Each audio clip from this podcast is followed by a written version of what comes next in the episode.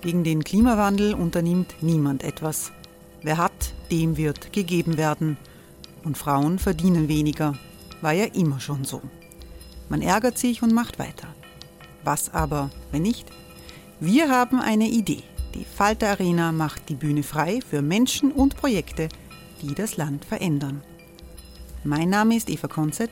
Ich leite das Politikressort im Falter. Und am Sonntag, den 26. Mai, veranstalten wir im Wiener Stadtsaal die nächste Falter Arena. Mit dabei unter anderem der ehemalige Politiker und Neosänger Matthias Strolz, Theresa Imre von Markter, Sonja Jöchtel von Love Politics oder Kari Ochsner von Ochsner Wärmepumpen. Machen statt jammern. Wir schauen uns an, wie das funktionieren kann. Kommen auch Sie vorbei. Alle Informationen und Tickets finden Sie unter falter.at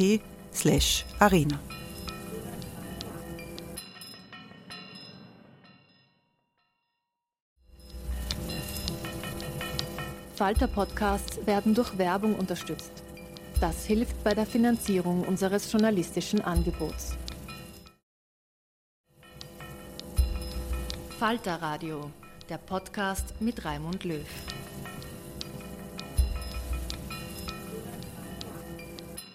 Sehr herzlich willkommen, meine Damen und Herren, im Falter Radio. Soziale Medien in Zeiten des Krieges. Propaganda damals und heute. Das ist der Titel dieser Sendung. Es war auch der Titel einer Diskussion im Rahmen des Projekts Anne Frank, der Podcast. Gegen Wissenslücken unter Jugendlichen haben 46 Persönlichkeiten des öffentlichen Lebens Auszüge aus dem Tagebuch der Anne Frank gelesen und online gestellt. Im Wiener Gartenbauchkino gab es eine bewegende Lesung, an die sich ein Meinungsaustausch zur aktuellen Rolle sozialer Netzwerke im Ukraine-Krieg angeschlossen hat. Anne Frank, der Podcast, ist ein beeindruckendes Projekt online.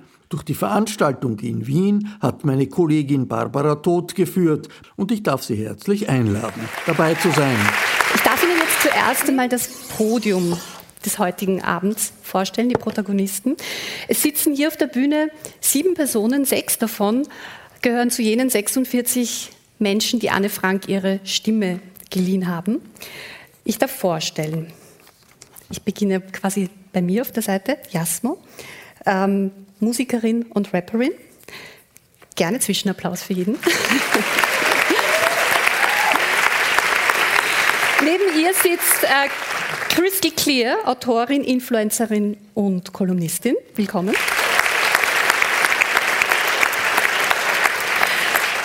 Ein Kollege von mir, Christoph Feuerstein, beim ORF bekannt, Moderator, Journalist, spezialisiert auf soziale Themen, auf schwierige Themen. Willkommen.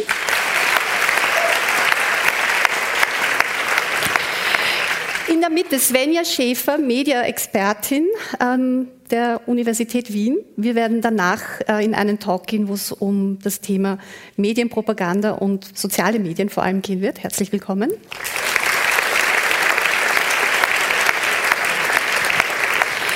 Schauspieler Manuel Rubal. Hallo.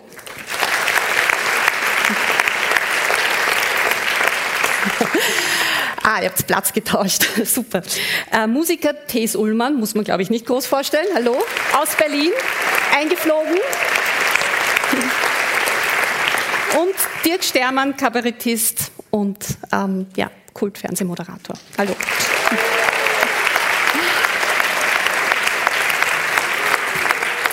Ja, wie schon angekündigt, es wird nachher eine Diskussion geben, aber davor wollen wir lesen. Und ich bitte jetzt gleich Dirk zu mir aufs Podium, um das erste Stück aus Anne Franks Tagebuch zu lesen.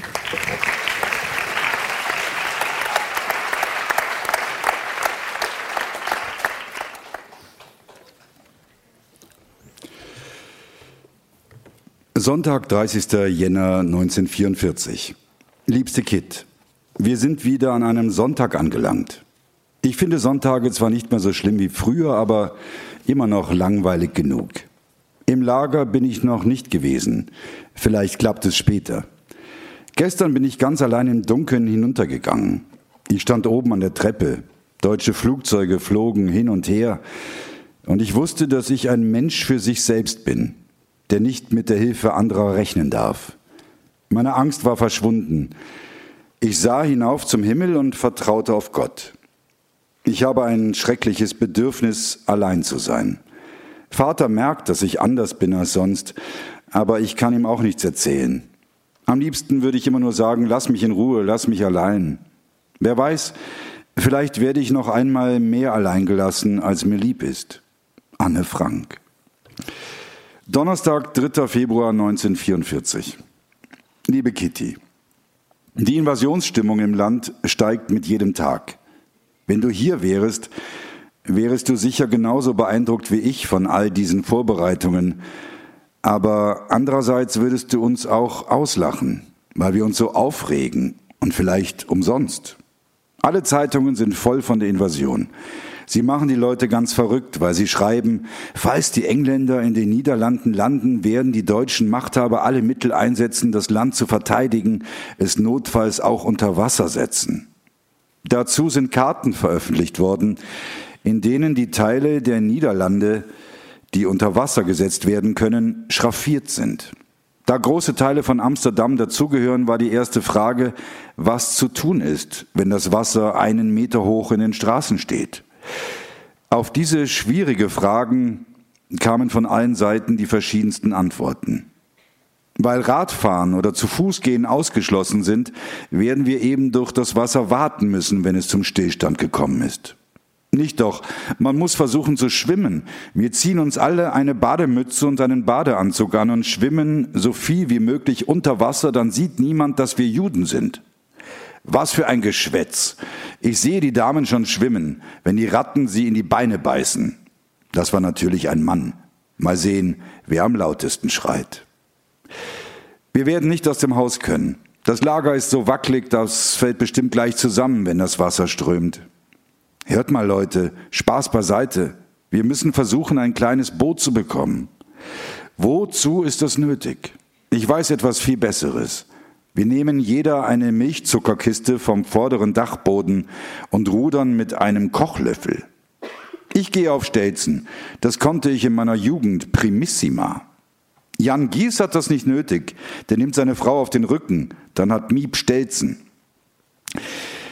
Nun weißt du es schon so ungefähr, nicht wahr, Kitty? Dieses Gerede ist ja ganz witzig, aber die Wahrheit wird anders aussehen. Die zweite Invasionsfrage konnte nicht ausbleiben. Was tun, wenn die Deutschen Amsterdam evakuieren? Mitgehen und so gut wie möglich vermummen. Auf keinen Fall auf die Straße. Das Einzige ist hierbleiben. Die Deutschen sind imstande, die ganze Bevölkerung immer weiter zu treiben, bis sie in Deutschland sterben. Ja, natürlich, wir bleiben hier. Hier ist es am sichersten. Wir werden versuchen, Kleimann zu überreden, dass er mit seiner Familie herkommt und hier wohnt. Wir werden uns einen Sack Holzwolle besorgen. Dann können wir auf dem Boden schlafen. Miep und Kleimann sollen jetzt schon Decken herbringen. Wir werden zu unseren 60 Pfund noch Korn dazu bestellen. Jan soll versuchen, Hülsenfrüchte zu bekommen. Wir haben jetzt ungefähr 60 Pfund Bohnen und 10 Pfund Erbsen im Haus. Und, vergessen, und vergesst die 50 Dosen Gemüse nicht. Mutter, zähl mal die anderen Dosen. 10 Dosen Fisch, 40 Dosen Milch, 10 Kilo Milchpulver, drei Flaschen Öl, vier Weggläser Butter, vier Weggläser Fleisch, zwei Korbflaschen Erdbeeren, zwei Flaschen Himbeeren, Johannisbeeren, 20 Flaschen Tomaten, 10 Pfund Haferflocken, 8 Pfund Reis, das ist alles. Unser Vorrat ist recht erfreulich. Aber wenn man bedenkt, dass wir dann zusätzlich Besuch füttern müssen und jede Woche etwas davon verbraucht wird, dann scheint er größer, als er ist. Kohlen und Brennholz sind genug im Haus, auch Kerzen. Wir wollen uns Brustsäckchen nähen, um, wenn nötig, all unser Geld mitzunehmen. Wir werden Listen erstellen, was bei einer Flut mitgenommen werden muss und jetzt schon Rucksäcke packen. Wenn es soweit ist, stellen wir zwei Wachtposten auf, einen auf den vorderen und einen auf den hinteren Oberboden. Sagt, was fangen wir mit so viel Esswaren an, wenn wir kein Wasser, kein Gas und keinen Strom kriegen? Dann müssen wir auf den Ofen kochen, Wasser filtern und abkochen. Wir werden große Korbflaschen sauber machen und Wasser darin aufheben. Ferner haben wir als Wasserreservoir noch drei Weckkessel und eine Waschschüssel. Wir haben außerdem noch eineinhalb Zentner Winterkartoffeln im Gewürzraum stehen. Dieses Gerede höre ich den ganzen Tag. Invasion vorne, Invasion hinten. Dispute über Hungern, Sterben, Bomben, Feuerspritzen, Schlafsäcke, Judenausweise, Giftgase und so weiter. Alles nicht erheiternd. Ein Beispiel für diese unzweideutigen Warnungen unserer, unserer Herren ist das folgende Gespräch mit Jan. Hinterhaus. Wir haben Angst, dass die Deutschen bei einem Rückzug die ganze Bevölkerung mitnehmen. Jan, das ist doch nicht möglich. Dafür haben sie keine Züge. Hinterhaus. Züge? Denken Sie, dass Sie die Zivilisten auch noch in Züge setzen? Keine Rede. Schusters Rappen können Sie benutzen. Perpedes apostolorum, sagt Dussel immer. Jan, das glaube ich nicht. Sie sehen alles durch eine viel zu schwarze Brille. Was sollten Sie für ein Interesse daran haben, alle Zivilisten wegzutreiben? Hinterhaus? Wissen Sie nicht, dass Goebbels gesagt hat, wenn wir abtreten müssen, schlagen wir in allen besetzten Gebieten hinter uns die Tür zu? Jan, Sie haben schon so viel gesagt. Hinterhaus, glauben Sie, dass die Deutschen für so eine Tat zu edel oder zu menschenfreundlich sind? Die denken, wenn wir untergehen müssen, dann sollen alle Menschen innerhalb unseres Machtbereiches auch untergehen. Jan, Sie können mir viel erzählen, ich glaube kein Wort davon. Hinterhaus. Es ist immer dasselbe Lied. Niemand will die Gefahr sehen, bevor er sie nicht am eigenen Leib spürt. Jan, Sie wissen es doch auch nicht mit Sicherheit. Sie nehmen es auch nur an. Hinterhaus. Wir haben das alles doch selbst mitgemacht. Erst in Deutschland und dann hier. Und was passiert in Russland? Jan, die Juden müssen Sie mal außer Betracht lassen. Ich glaube, dass niemand weiß, was in Russland los ist. Die Engländer und die Russen werden aus Propagandagründen übertreiben, genau wie die Deutschen. Hinterhaus? Davon kann nicht die Rede sein. Der englische Sender hat immer die Wahrheit gesagt. Und angenommen, dass die Berichte zehn Prozent übertrieben sind, dann sind die Tatsachen noch schlimm genug. Sie können nicht leugnen, dass in Polen viele Millionen Menschen mir nichts, dir nichts hingemordet und vergast werden. Die weiteren Gespräche werde ich dir ersparen. Ich bin ganz ruhig und mache mir nichts aus der ganzen Aufregung. Ich bin jetzt so weit, dass es mir nicht mehr viel ausmachen kann, ob ich sterbe oder am Leben bin. Die Welt wird sich auch ohne mich weiterdrehen und ich kann mich gegen die Ereignisse doch nicht wehren. Ich lasse es darauf ankommen und tue nichts als lernen und auf ein gutes Ende hoffen. Deine Anne.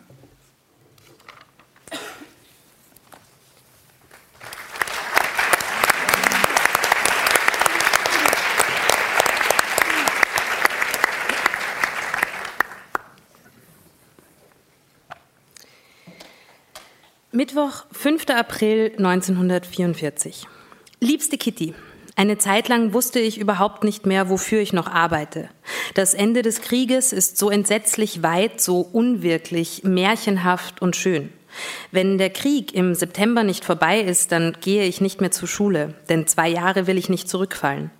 Die Tage bestanden aus Peter, nichts als Peter, nur Träume und Gedanken, bis ich am Samstagabend ganz schlaff wurde, fürchterlich. Ich kämpfte bei Peter gegen meine Tränen, lachte später schrecklich viel mit Van Daan beim Zitronenpunsch, war fröhlich und aufgekratzt.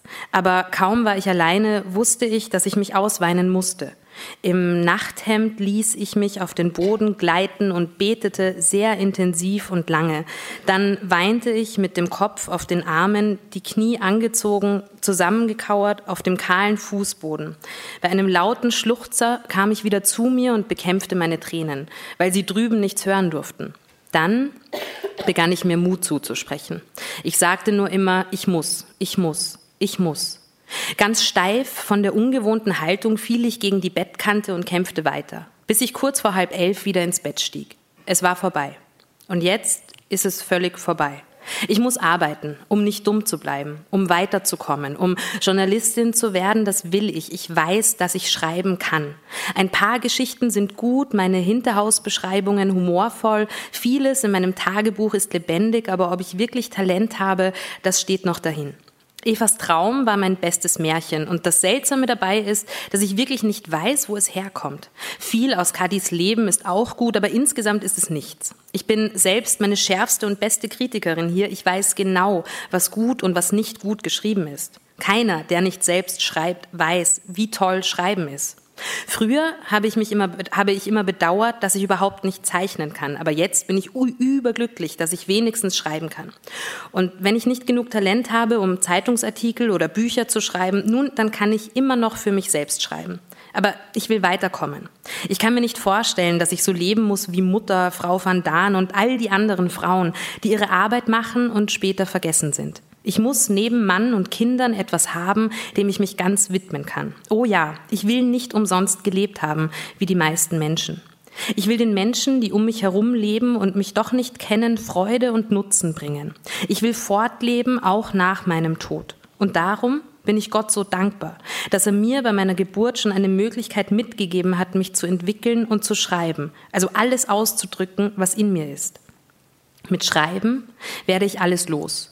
Mein Kummer verschwindet, mein Mut lebt wieder auf, aber, und das ist die große Frage, werde ich jemals etwas Großes schreiben können? Werde ich jemals Journalistin und Schriftstellerin werden? Ich hoffe es. Ich hoffe es so sehr. Mit Schreiben kann ich alles ausdrücken, meine Gedanken, meine Ideale und meine Fantasien. An Kadis Leben habe ich lange nichts mehr getan. In meinen Gedanken weiß ich genau, wie es weitergehen soll, aber es ist nicht so richtig geflossen. Vielleicht wird es nie fertig. Vielleicht landet es im Papierkorb oder im Ofen. Das ist keine angenehme Vorstellung. Aber dann denke ich wieder, mit 14 Jahren und so wenig Erfahrung kann man auch noch nichts Philosophisches schreiben. Also weiter, mit neuem Mut. Es wird schon gelingen, denn schreiben will ich. Deine Anne Frank. Donnerstag, 6. April 1944. Liebe Kitty, du hast mich gefragt, was meine Hobbys und Interessen sind und darauf will ich dir antworten. Aber ich warne dich, erschrick nicht, denn es sind eine ganze Menge. An erster Stelle Schreiben, aber das zählt eigentlich nicht als Hobby. Zweitens Stammbäume. In Zeitungen, Büchern und ähnlichem suche ich nach den Stammbäumen der deutschen, spanischen, englischen, österreichischen, russischen, skandinavischen und niederländischen Fürstenfamilien. Mit vielen bin ich schon sehr weit gekommen, vor allem, weil ich mir immer Aufzeichnungen mache, wenn ich Biografien oder Geschichtsbücher lese. Ich schreibe sogar ganze Abschnitte aus der Geschichte ab. Mein drittes Hobby ist dann auch Geschichte. Vater hat schon viele Bücher für mich gekauft. Ich kann den Tag fast nicht erwarten, an dem ich in den öffentlichen Bibliotheken alles nachschlagen kann. Nummer vier ist die Mythologie Griechenlands und Roms. Auch darüber habe ich verschiedene Bücher. Die neun Musen oder die sieben Geliebten von Zeus kann ich dir einfach so aufsagen. Die Frauen von Herakles und so weiter kenne ich aus dem FF. Weitere Liebhabereien sind Filmstars und Familienfotos. Außerdem bin ich versessen auf Lesen und Bücher, interessiere mich für Kunstgeschichte und für Schriftsteller, Dichter und Maler. Musiker kommen vielleicht später noch. Eine gewisse Antipathie habe ich gegen Algebra, Geometrie und Rechnen. Alle übrigen Schulfächer mache ich mit Vergnügen, aber vor allem Geschichte. Deine Anne Frank.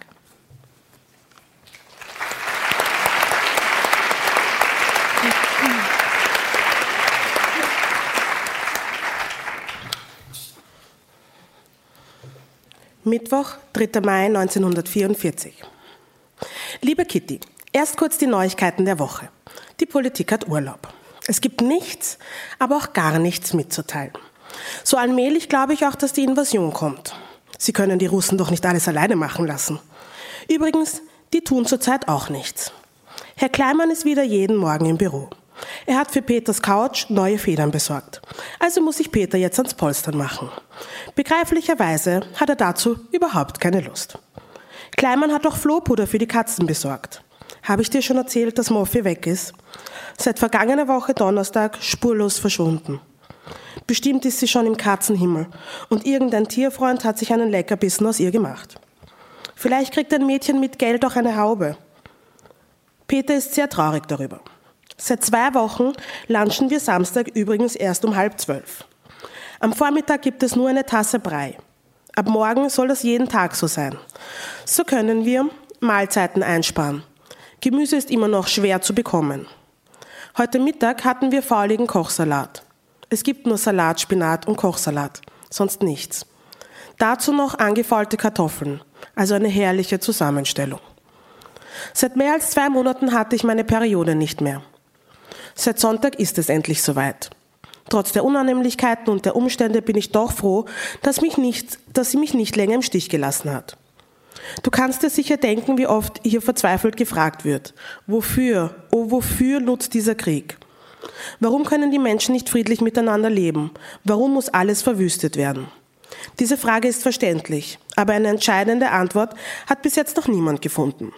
Ja, warum bauen sie in England immer größere Flugzeuge, immer schwerere Bomben und gleichzeitig Einheitshäuser für den Wiederaufbau? Warum gibt man jeden Tag Millionen für den Krieg aus und keinen Cent für die Heilkunde, für die Künstler, für die Armen? Warum müssen die Leute hungern, wenn in anderen Teilen der Welt die überflüssige Nahrung wegfault? Warum sind die Menschen so verrückt? Ich glaube nicht, dass der Krieg nur von den Großen, von den Regierenden und den Kapitalisten gemacht wird. Nein, der kleine Mann ist ebenso dafür. Sonst hätten sich die Völker doch schon längst dagegen erhoben. Im Menschen ist nun mal ein Drang zur Vernichtung, ein Drang zum Totschlagen, zum Morden und Wüten. Und solange die ganze Menschheit ohne Ausnahme keine Metamorphose durchläuft, wird Krieg wüten. Wird alles, was aufgebaut, gepflegt und gewachsen ist, wieder abgeschnitten und vernichtet. Und dann fängt es wieder von vorne an. Ich bin oft niedergeschlagen gewesen, aber nie verzweifelt. Ich betrachte dieses Verstecken als ein gefährliches Abenteuer, das romantisch und interessant ist. Ich beschreibe jede Entbehrung in mein Tagebuch wie eine Unterhaltung. Ich habe mir nun mal vorgenommen, dass ich ein anderes Leben führen werde als andere Mädchen und später ein anderes Leben als normale Hausfrauen. Dafür ist ein passender Anfang mit viel Interessanten und darum, nur darum, muss ich in den gefährlichsten Augenblicken über die komische Situation lachen. Ich bin jung habe noch viel verborgene Eigenschaften. Ich bin jung und stark und erlebe das große Abenteuer, sitze mittendrin und kann nicht den ganzen Tag klagen, weil ich mich amüsieren muss. Ich habe viel mitbekommen, eine glückliche Natur, viel Fröhlichkeit und Kraft. Jeden Tag fühle ich, wie mein Inneres wächst, wie die Befreiung naht, wie schön die Natur ist, wie gut die Menschen in meiner Umgebung, wie interessant und amüsant dieses Abenteuer. Warum sollte ich dann nicht verzweifeln? Deine Anne M. Frank.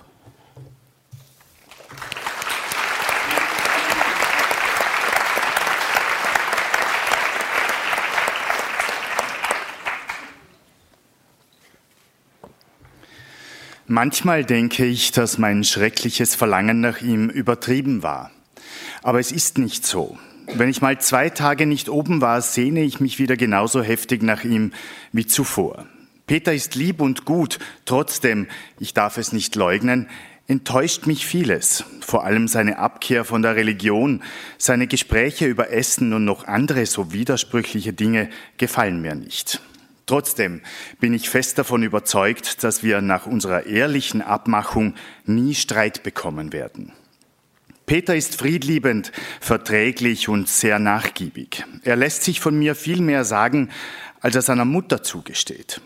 Er versucht mit viel Hartnäckigkeit, die Tintenflecke aus seinen Büchern zu entfernen und Ordnung in seinen Sachen zu halten. Aber warum bleibt sein Inneres dann innen und ich darf nie daran rühren? Er ist viel verschlossener als ich. Das ist wahr.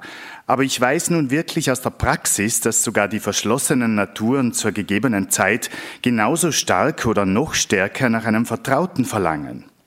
Peter und ich haben beide unsere Denkjahre im Hinterhaus verbracht.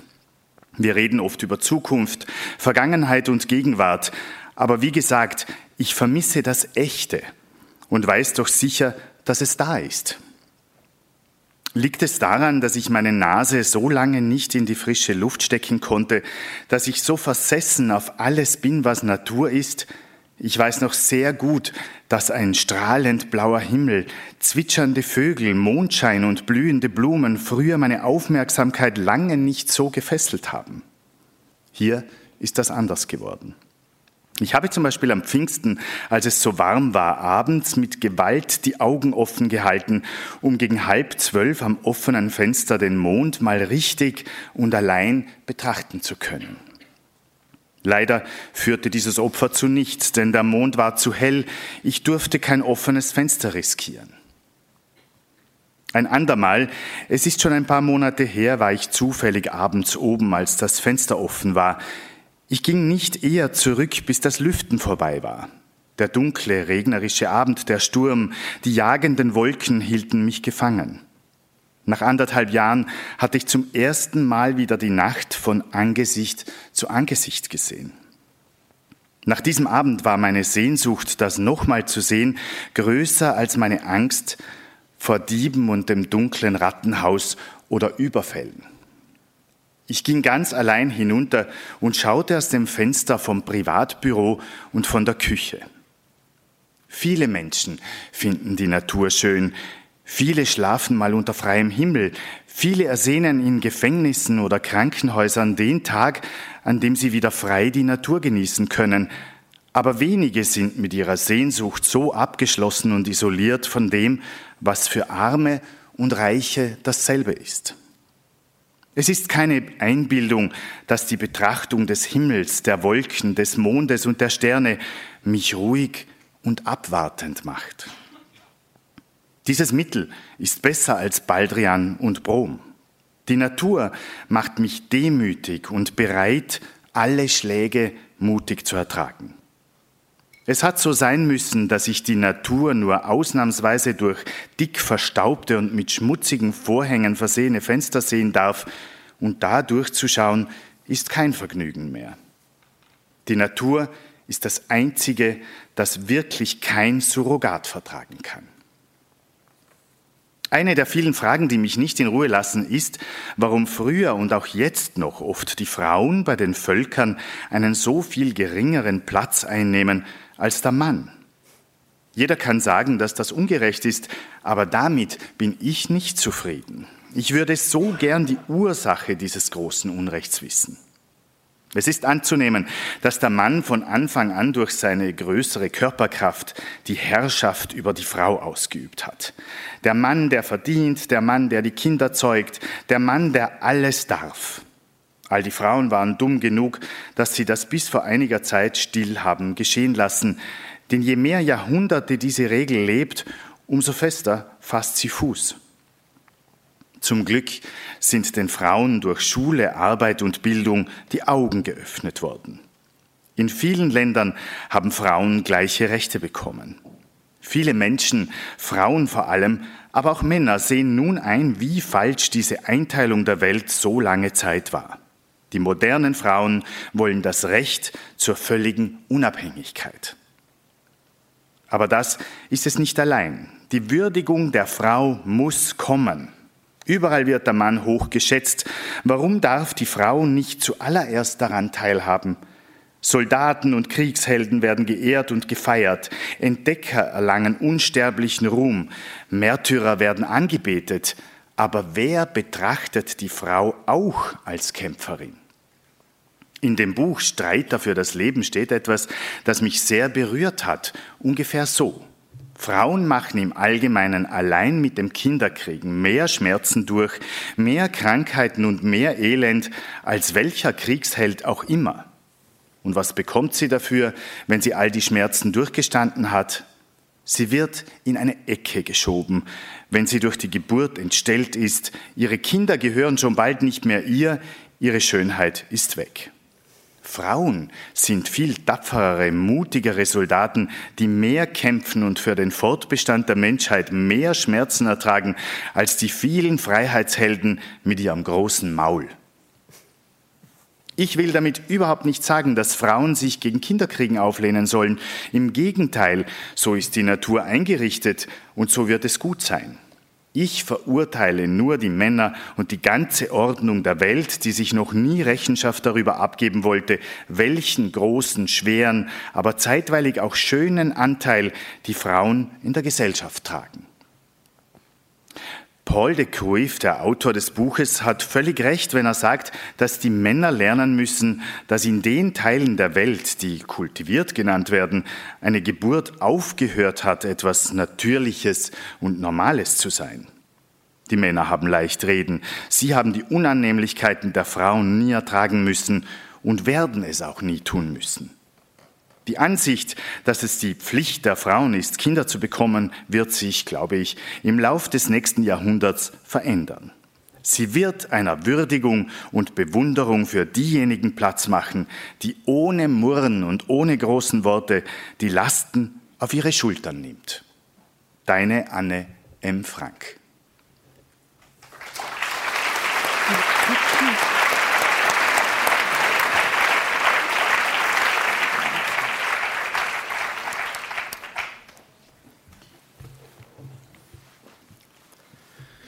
Montagabend, 8. November 1943. Liebe Kitty, wenn du meinen Stapel mit Briefe hintereinander durchlesen könntest, würde dir sicher auffallen, in was für unterschiedlichen Stimmungen sie geschrieben sind. Ich finde es selbst schlimm, dass ich hier im Hinterhaus so sehr von Stimmung abhängig bin. Übrigens, nicht alleine, wir sind es alle. Wenn ich ein Buch lese, das mich beeindruckt, muss ich erst in mir selbst gründlich Ordnung machen, bevor ich mich wieder unter Leute begebe. Sonst würden die anderen denken, ich wäre ein bisschen komisch im Kopf. Im Augenblick habe ich wieder eine Periode, in der ich niedergeschlagen bin, wie du wohl merken wirst. Ich kann dir wirklich nicht sagen, warum, aber ich glaube, dass es meine Feigheit ist, gegen die ich immer wieder stoße.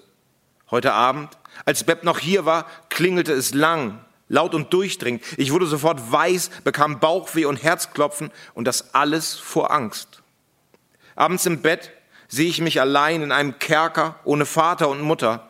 Manchmal irre ich auf der Straße herum oder unser Hinterhaus steht in Brand und sie kommen uns nachts holen und ich lege mich vor Verzweiflung unters Bett. Ich sehe alles so, als würde ich es am eigenen Leib erleben. Und dann noch das Gefühl, dass alle, dass alles könnte sofort passieren. Miep sagt oft, dass sie uns beneidet, beneidet, weil wir hier in Ruhe sind. Das Ganze kann schon stimmen, aber an unserer Angst denkt sie sicher nicht. Ich kann mir überhaupt nicht vorstellen, dass die Welt für uns je wieder normal wird. Ich spreche zwar über nach dem Krieg, aber dann ist es, als spräche ich über ein Luftschloss, etwas, das niemals Wirklichkeit werden kann.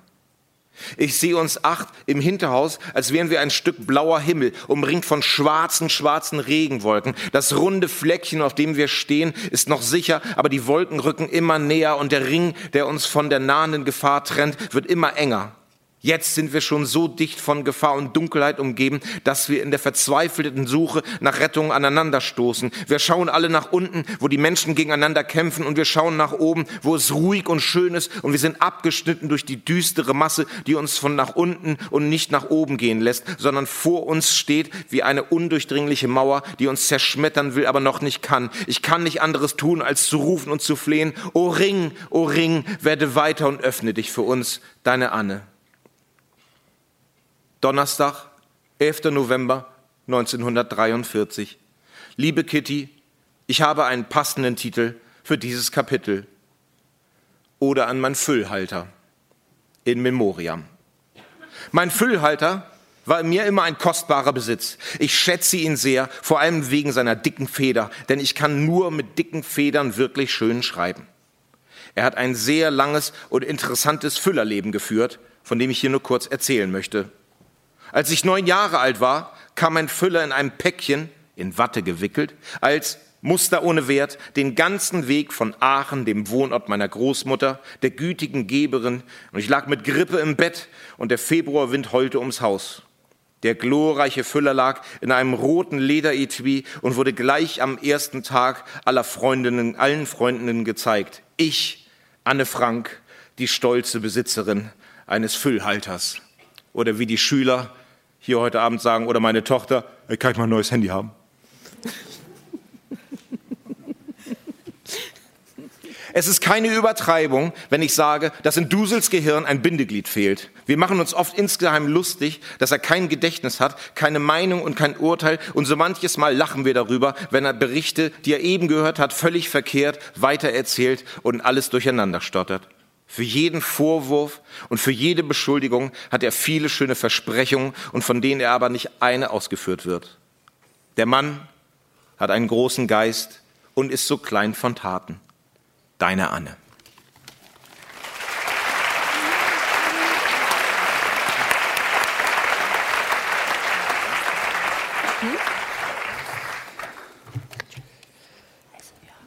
Donnerstag, 19. November 1942. Liebe Kitty, wie wir alle annahmen, ist Dussel ein sehr netter Mann. Er war natürlich einverstanden, das Zimmer mit mir zu teilen. Ich bin ehrlich gesagt nicht so erfreut darüber, dass ein Fremder meine Sachen benutzt. Aber für die gute Sache muss man was übrig haben und ich bringe dieses kleine Opfer dann auch gern. Wenn wir jemanden retten können, ist alles andere Nebensache, sagte Vater und damit hat er vollkommen recht. Dussel hat mich am ersten Tag, als er hier war, gleich über alles ausgefragt, so zum Beispiel, wann die Putzfrau kommt, wann die Badezimmerzeiten sind, wann man auf die Toilette gehen darf. Du wirst lachen, aber das alles ist in einem Versteck gar nicht so einfach.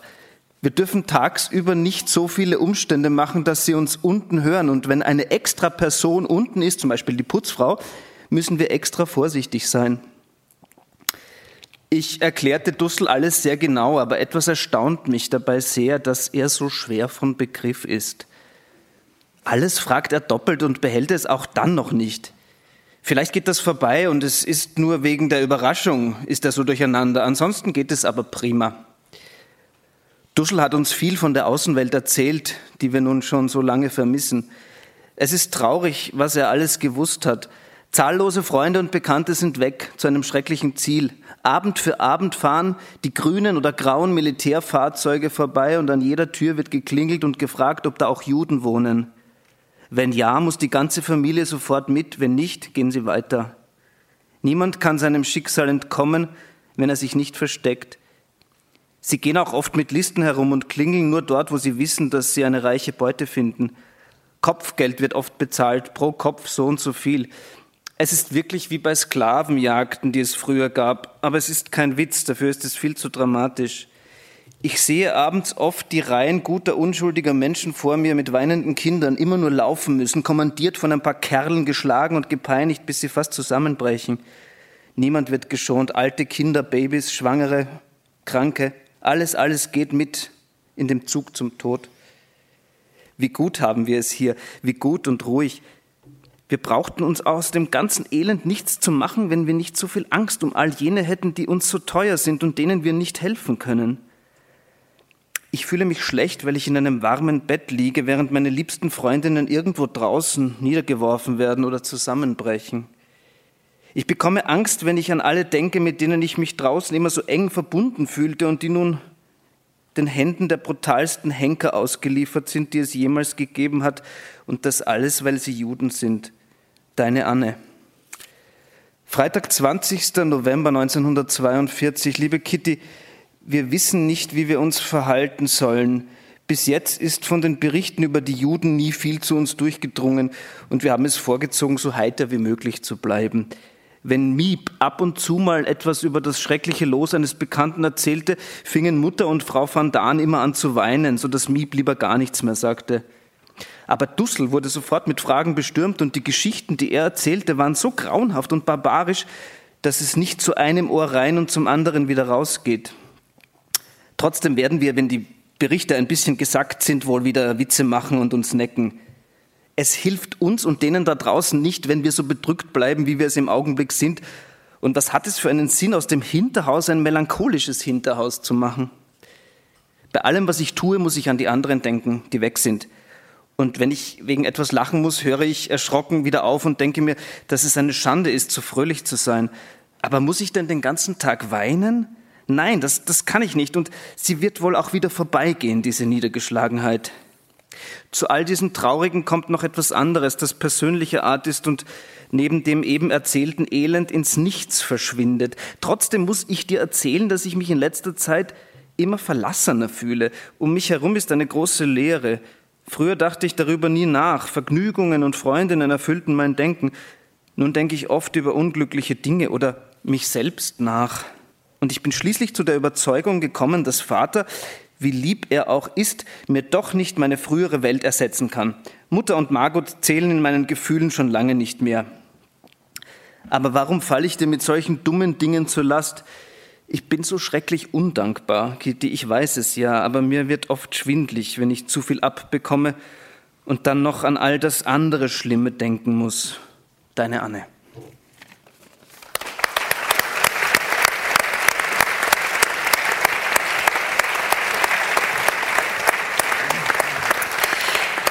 Ja, vielen, vielen Dank. Äh, wir machen jetzt hier einen kleinen Platztausch. Thees geht sich auf sein ähm, späteres, auf seinen nächsten Auftritt vorbereiten. Kleine Andeutung, Sie haben es vielleicht gesehen, im Foyer stehen ein paar so Dinge herum. Äh, und ähm, Svenja ist jetzt wieder bei uns. Und ähm, ich habe als Moderatorin die nicht ganz einfache Aufgabe, sie jetzt ähm, quasi abzuholen nach diesem äh, sehr bewegenden ähm, Tagebuch eintragen in die Gegenwart. Und ähm, wir wollen jetzt in den nächsten 40 Minuten hier am Podium ein bisschen darüber diskutieren, was soziale Medien in Zeiten des Krieges, ähm, Propaganda, Inszenierung, was das alles mit uns, mit uns macht. Ähm, Svenja, meine Frage an dich wäre, also Anne Frank hat ihr Tagebuch im Geheimen geschrieben und es ist dann später entdeckt und zu Recht weltberühmt geworden. Äh, derzeit ist es ja so, dass uns tausende Tagebucheinträge eigentlich erreichen, in Echtzeit, über verschiedenste Kanäle, TikTok, Instagram, Telegram, Facebook, Twitter, aus Kiew, aus anderen Städten. Ähm, digitale Tagebucheinträge. Was, was macht das mit uns? Was macht das vor allem auch mit den Menschen, die eben besonders über ihr Handy wahrnehmen? Was weiß die Wissenschaft dazu oder was kannst du uns dazu erzählen?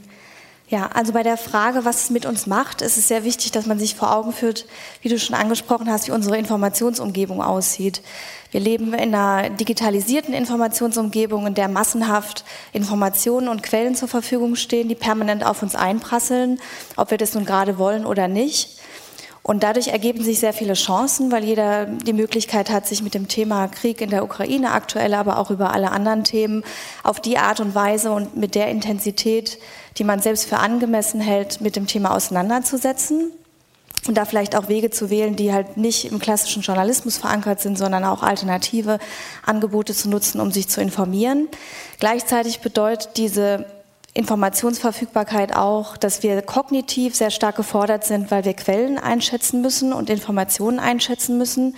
Und wir sind auch emotional sehr stark gefordert, weil die Bilder eben sehr einprägsam sind, die uns eben manchmal auch begegnen, wenn wir nicht danach suchen und es dann für uns emotional auch verarbeiten müssen.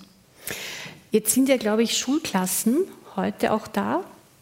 Vielleicht kurz mal die Hand heben. Ja, einige. Ähm, gut, wir reden jetzt ein bisschen über das, was für euch quasi ganz normal ist. Also fühlt euch quasi nicht bevormundet deswegen. Aber die Frage, die ich gerne stellen würde noch an, an dich wäre, ähm, das Handy, Thees hat sie auch schon angesprochen. Handy ist quasi das zentrale, der zentrale ähm, das Fenster zur Welt. Ähm, was weiß man denn über die Nutzung von gerade auch Menschen im Alter der Anne Frank?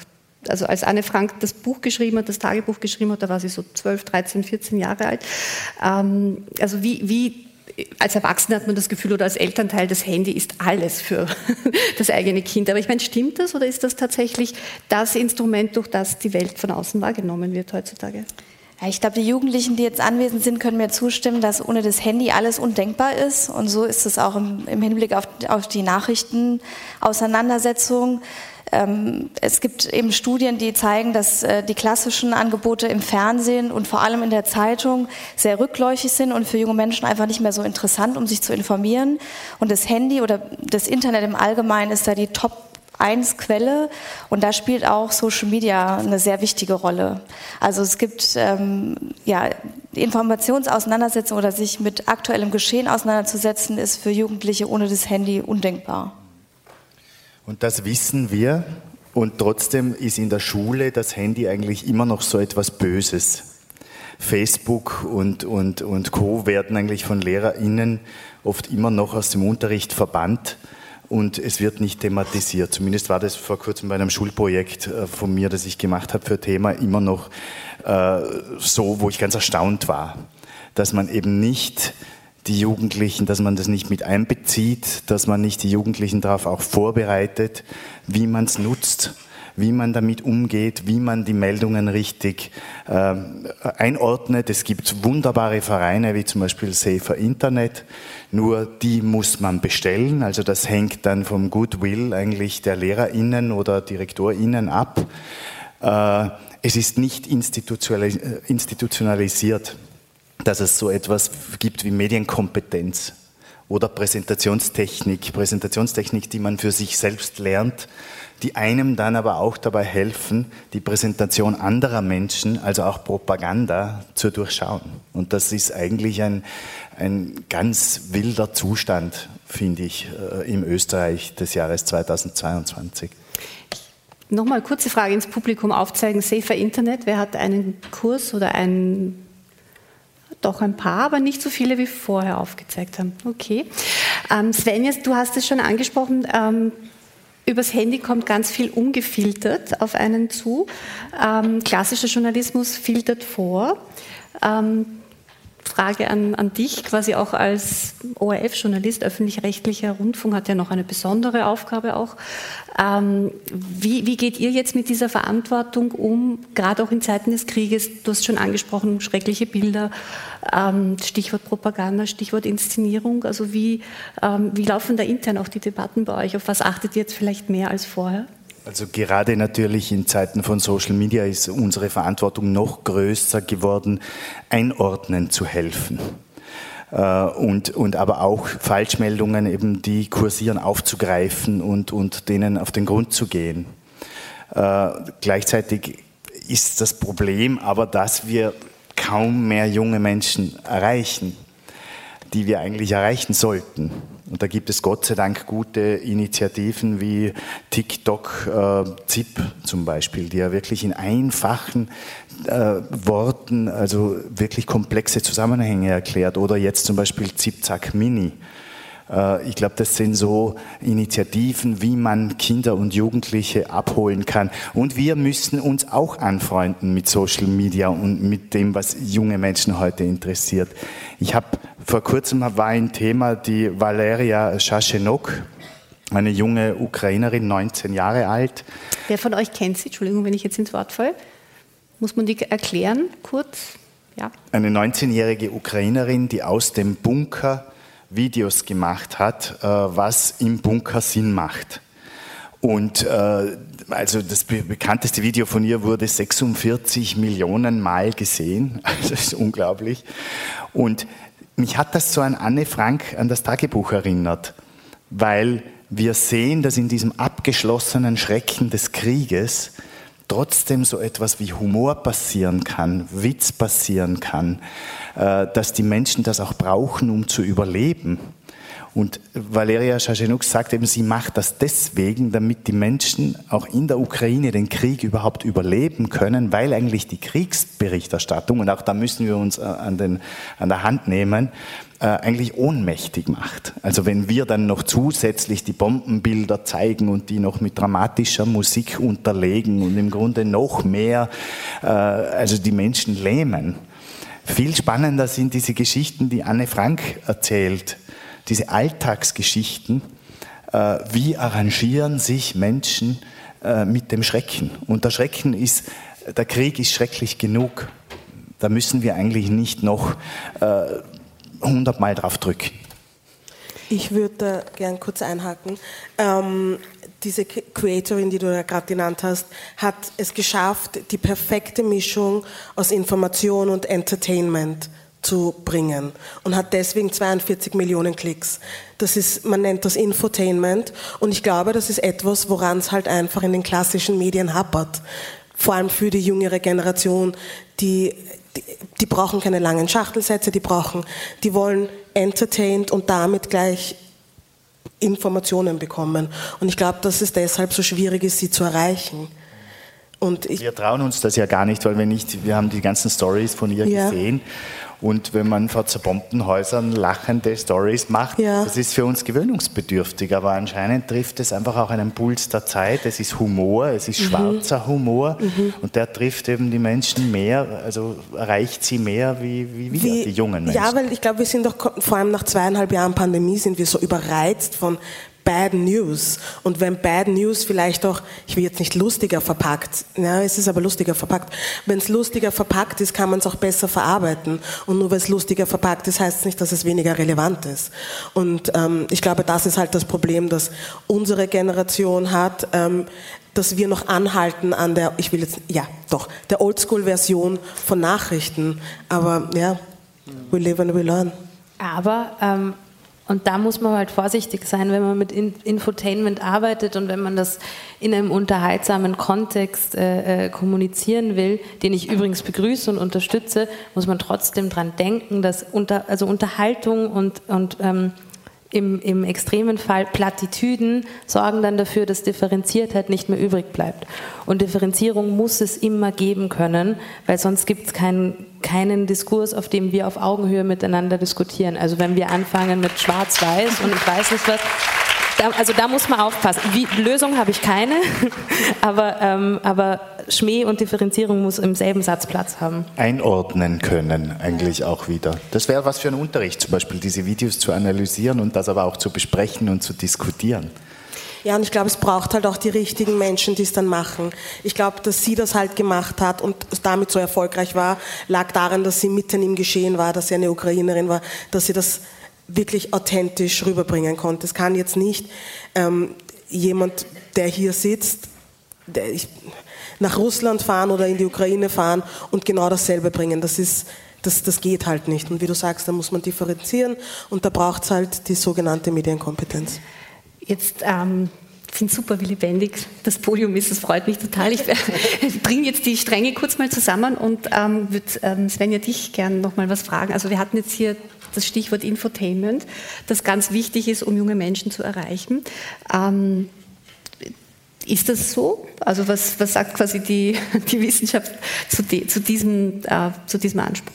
Die Wissenschaft sagt äh, hier leider, dass die langweiligen ähm, Informationsangebote, wenn es um politisches Wissen und politische Wissensvermittlung geht, ähm, hier viel wichtiger sind. Vielleicht muss man auch differenzieren, was das Ziel ist, wenn man sich mit dem Thema beschäftigt. Ich glaube, dass manchmal will man, sucht man vielleicht auch ähm, Geschichten, die einem das ein bisschen nahbarer machen. Und manchmal geht es eben darum, dass man was darüber lernt und Informationen sich aneignet, was dann zu diesem differenzierten Diskurs auch führen kann. Und wenn es eben darum geht, Wissen zu vermitteln, dann zeigt sich immer wieder, dass ähm, längere, langweiligere, oft textbasierte oder auch Angebote des öffentlich-rechtlichen Rundfunks einfach die besten Angebote sind, um sich zu informieren. Und vielleicht ist das auch Teil der Medienkompetenz, nicht das eine zu verteufeln und nur das auf das andere hinzuweisen, dass das so der heilige Gral der Informationsvermittlung ist, sondern dass man weiß, was für was gut ist. Und, ja. da möchte ich dir recht geben. Äh, ich, ich habe jetzt mich auch, also ich fühle mich nämlich fast unwohl, wenn wir das jetzt so verherrlichen, Infotainment und TikTok. Äh, also ich glaube, ich habe keinen Bock, jemanden aus einem Bunker zu sehen, der dann noch eine Katze, eine Süße dabei hat, damit er 42 Millionen Klicks kriegt. Äh, ich glaube, es ist nicht die Frage. Es ist nicht die Frage, machst du was, damit es viele Klicks hat? Ist es also quasi erfolgreich, weil es einfach ist? Weil Krieg ist nichts Einfaches, Leid ist nichts Einfaches. Äh, und du musst eher, finde ich, einen Weg wiederfinden, dass du dich beschäftigst mit etwas, dass du begreifst, dass du begreifst, dass es ein Mensch ist und das Tolle bei, bei dem Anne-Frank-Tagebuch ist ja, das ist ein Mensch. Und äh, mein kleiner Sohn spielt Fußball und äh, er hat jetzt einen kleinen Mitspieler, den kleinen Vanya, der ist auch sechs. Und die Mutter hat mir erzählt, äh, dass sie aus dem Donbass kommen und äh, nichts mehr zu trinken hatten und die Heizungen aufgeschraubt haben, um das Wasser aus den Heizungen zu trinken. Und das ist mir dann beim Arsch lieber, so ein Gefühl, ein ungefähres Gefühl für die Situation zu bekommen, als wenn ich ein äh, geiles TikTok-Video mir anschaue. Aber das ich ist, das ist für mich, ja, ich auch. ich weiß, ich will es jetzt auch nicht gegeneinander ausspielen. Ich, ich nein, möchte nur auch, ich möchte dir recht geben, glaube ich. Ich finde das gar nicht so schlecht, dass man langweilig auch informiert und Leuten zuhört. Ja, einfach. und ich glaube, das, was der Christoph und ich jetzt sagen wollen, ist, dass das eine das andere nicht ausschließt. Okay. Und dass wir nichts verteufeln, sondern dass wir sagen, es braucht einfach auch zeitgemäßere Angebote damit man quasi das Langweiligere unter Anführungszeichen, das genauso wichtig ist, aber auch an die Jugend bringt. Aber das meinte ich nicht, weil ich stehe auf die Information, die ich mache. Ich weiß. aber, aber Dirk, das, was du, was du sagst, äh, ist richtig, aber es ist ja nicht die Realität. Und mir ging es darum, wir müssen uns damit auseinandersetzen, dass das dass es das gibt. Und eine Valeria Schaschenok hat 46 ja. Millionen Klicks. Ja. Das heißt, das zu ignorieren wäre ein Fehler. Und das meine ich. Ja, es Wir ist aber interessant, wie viele Klicks hat sie in Russland, weil das wäre das eigentlich Tolle. wenn sie 46 oder 36 Millionen Klicks davon aus Russland hätte. Und da geht es ja wieder darum, dass dann Russland Wege findet, dass das eben in Russland nicht gesehen werden kann. Dass, wenn man es sehen würde, dass man unter Strafe gestellt wird. Und ich finde es dann auch, ja. obwohl es das ödeste grundsätzlich ist, glaube ich, was es gibt in diesem ganzen Konflikt, was alle Diplomaten, alle Politiker gesagt haben, die bei Putin waren, der vier Stunden lang ihnen erklärt hat, die russische Geschichte aus seiner Sicht unendlich öde aus dem 19. Jahrhundert floskelhafter Schwachsinn.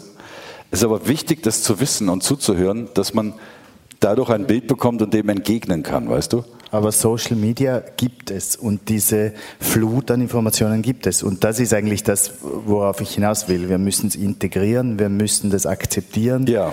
LehrerInnen müssen sich damit beschäftigen, mit, mit den SchülerInnen. Ja, absolut. Äh, das ich, geht's. Das ich gebe dir da recht und ich glaube, dir habe ich das schon mal erzählt. Wir beide haben schon mal darüber diskutiert.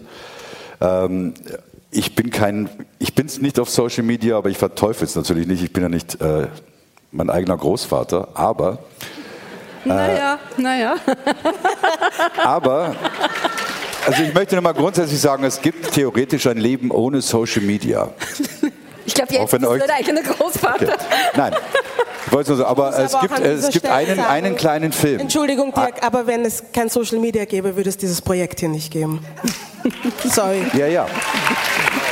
Aber es gibt eben einen kleinen Film, von dem ich dir mal erzählt habe, der für mich global stimmt. Das war ein Mini-Filmchen, das ich auf YouTube mal gesehen habe. Ein, irgendein deutscher Hip-Hopper, dessen Namen ich vergessen habe, der auf einer kleinen Mauer saß. Und ich finde, dieses Video sollte weltweit gespielt werden, weil es einfach überall auf der Welt genau darum geht.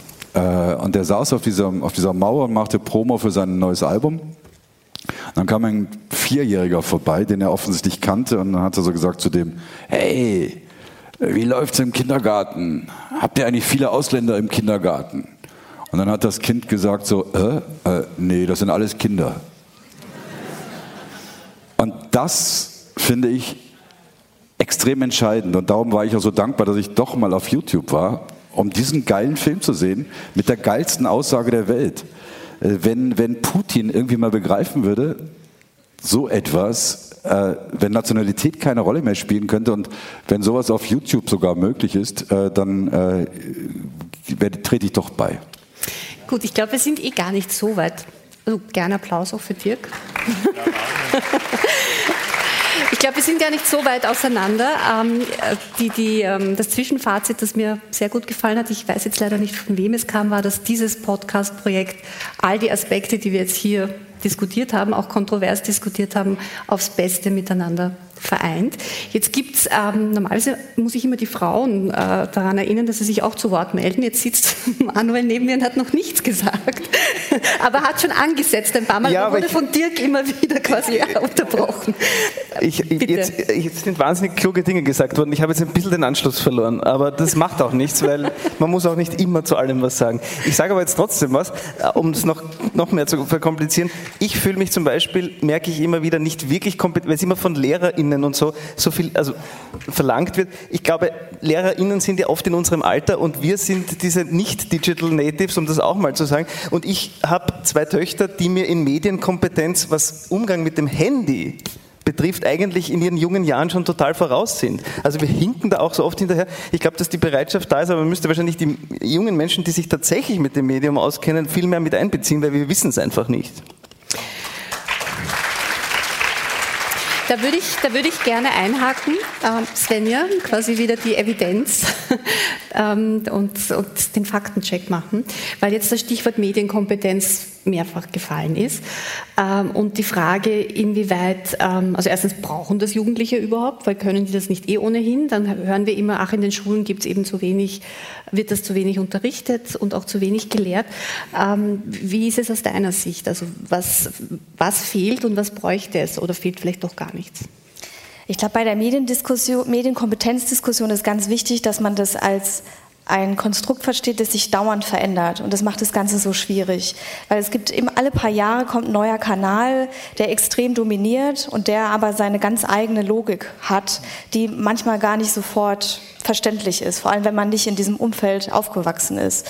Und dann muss man sehen, dass Medienkompetenz für unterschiedliche Akteure was Unterschiedliches bedeutet. Es wurde schon aufgegriffen, im Journalismus braucht man für Kriegsberichterstattung oder für den im wissenschaftlichen Bereich während der Pandemie und so weiter neu andere Kompetenzen, um diese Themen irgendwie zu vermitteln. Und genauso ist es für, für Jugendliche oder die Arbeit mit Jugendlichen. Man muss darauf eingehen, was sie zur Verfügung haben, muss das Positive irgendwie nutzbar machen und muss vor den Gefahren warnen. Und das ist eine Riesenaufgabe für das Lehrpersonal, was aus meiner Sicht vielleicht auch eine Aufgabe ist, die da, die mit so Initiativen, die es gibt, vielleicht besser aufgehoben ist, wenn von außen jemand kommt, der das erklärt, der das immer im Blick hat, was denn die aktuellen Anforderungen sind.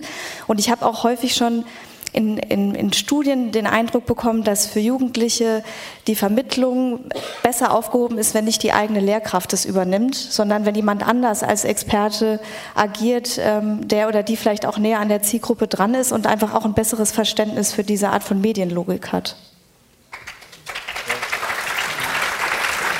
aber eben nicht, nicht nur nach dem Goodwill von äh, engagierten LehrerInnen und DirektorInnen, sondern einfach im Programm, im Lehrplan.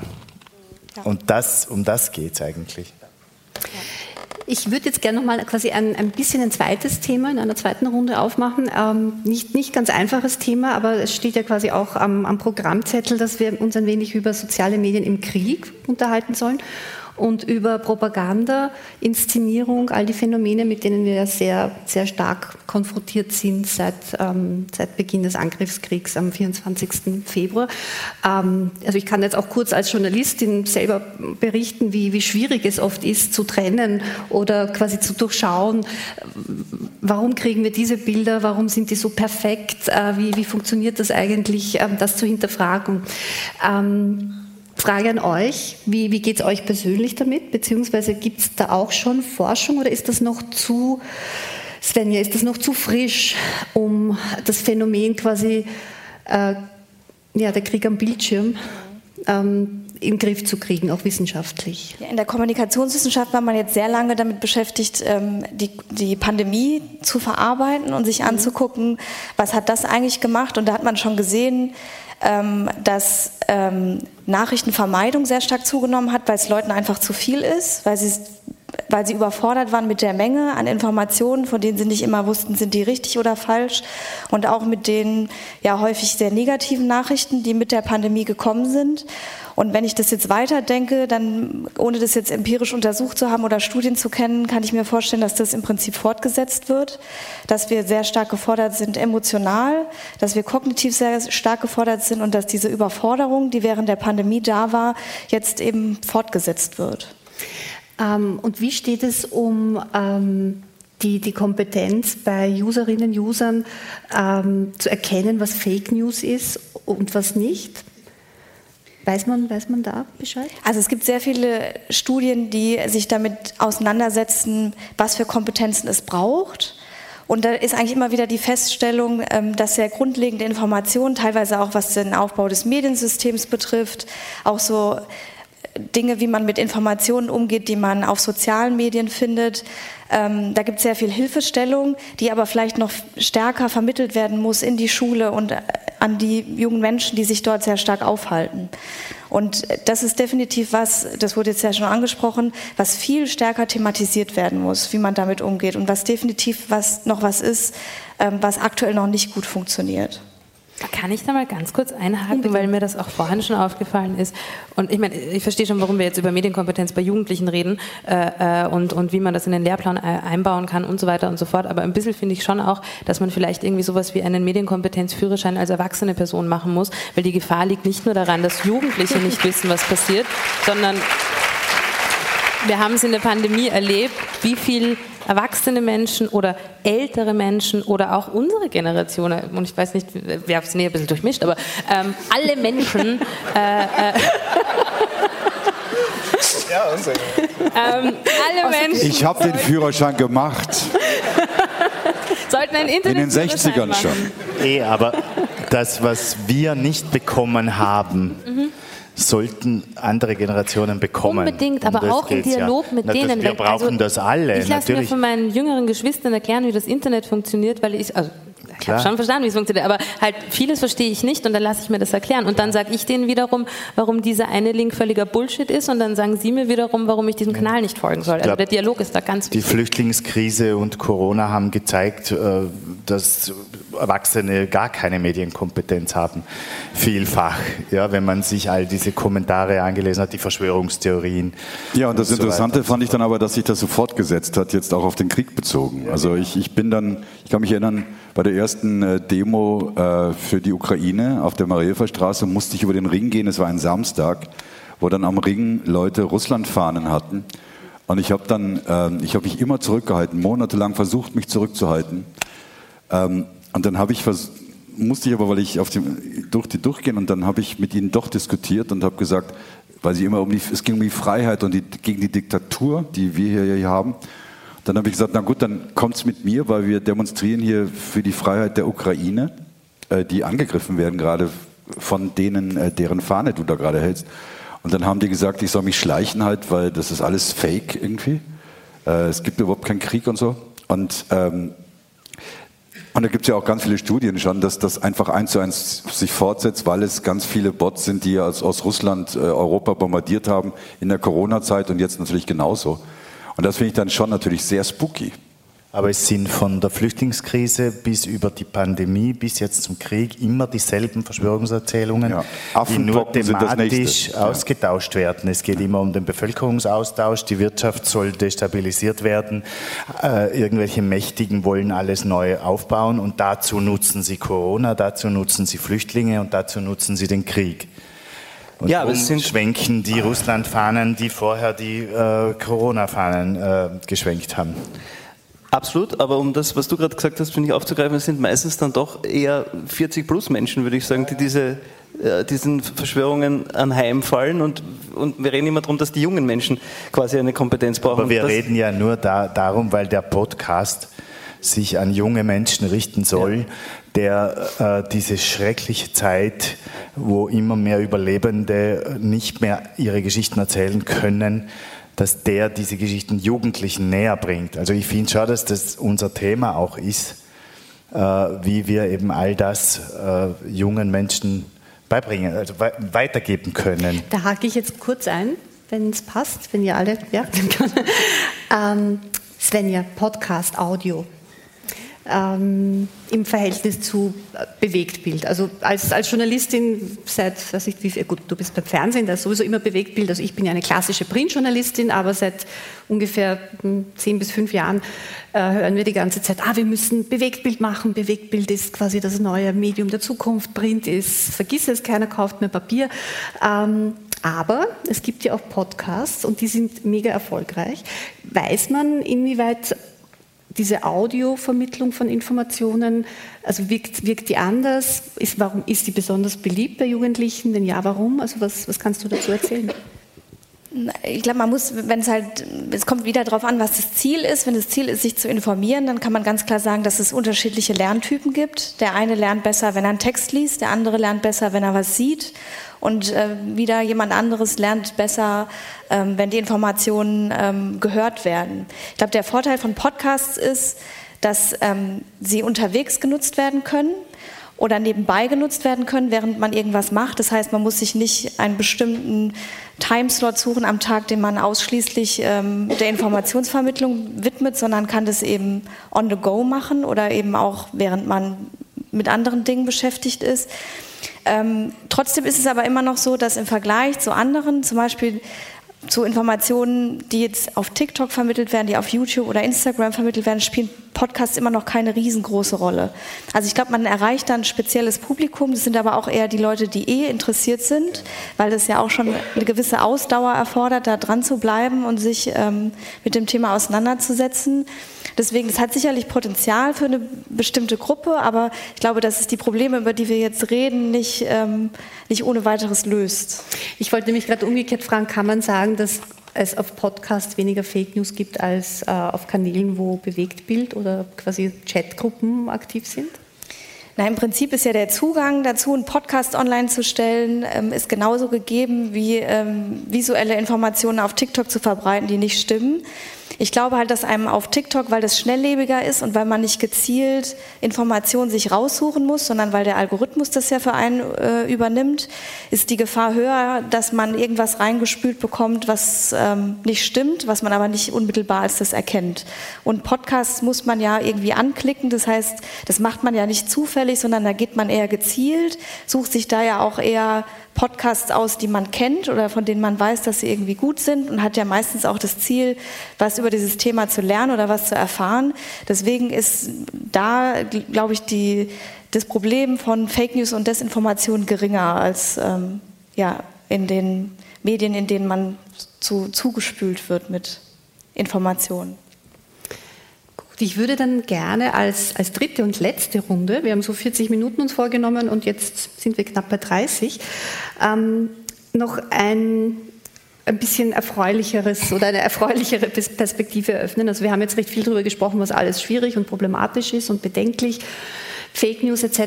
Ähm, aber in den sozialen Medien steckt ja auch eine große Chance. Also wir wollen es ja nicht nur schlecht reden. Dirk, hör mal kurz zur Seite.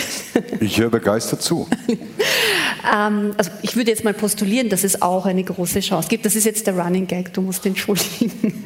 es ist so schön, wenn man mal mit Dirk Stermann auf der Bühne. ähm, es gibt eben auch, es hat auch eine große Chance soziale Medien. Und das, ähm, das ist etwas, finde ich, das sollten wir auch noch ansprechen, nicht, äh, damit wir auch das Publikum nicht nur triest entlassen. Ähm, vielleicht an euch alle ganz offen gefragt, äh, was, was sind die guten Dinge, die ihr rauszieht? Was begeistert euch? Das Tolle ist, dass Elon Musk jetzt äh, Donald Trump wieder zurückholt. Das ist doch, das ist schön. Es ist schön, dass, Oder so dass, Elon Musk. Mhm. das ist Demokratie, das ist Meinungsfreiheit. Äh, was ich immer ein bisschen schockierend finde, ist, äh, wenn man sich mal überlegt, dass das meistens, bis auf Wikipedia vielleicht, äh, ähm, aber so alle großen Firmen unendlich reich sind. Und was ist deren Ziel? Unendlich reich zu bleiben. Für sich und ihre Aktionäre. Und wir tun alle so, als würden wir daraus Nutzen ziehen wollen. Das ist total cool für uns. Äh, das ist denen scheißegal, ob wir daraus Nutzen ziehen oder nicht. Es geht denen ausschließlich um Geld. Das können wir auch gerne mitspielen das, die ganze Zeit. Wir können gerne alles machen. Sie über, überwachen uns parallel, äh, verkaufen die Infos an andere. Das heißt, wenn, äh, das habe ich schon vor 20 Jahren gehört oder vor 15 Jahren, äh, dass dann äh, Amazon schneller wusste, ob eine 14-Jährige schwanger ist als die eigenen Eltern äh, und dann die 14-Jährige dann schon News bekam und Werbungen irgendwie für, was weiß ich was, Abtreibungskliniken. Das war in Europa, nicht in Amerika, wo das ja verboten ist. Äh, und ich finde es tatsächlich, ich weiß, ich tue, ich tue jetzt wieder ein bisschen so, als wäre ich hier der, 19, der Herr aus dem 19. Jahrhundert. Aber ich sehe tatsächlich so wahnsinnig viele Gefahren und so wahnsinnig viel, was da, was einen furchtsam machen müsste. Ähm, weil die Frage ist, wer ist das dann? Also wer, wer ist das dann, der das kontrolliert? Was ist das für jemand? Ist das Aber so wer jemand? kontrolliert die Boulevardmedien?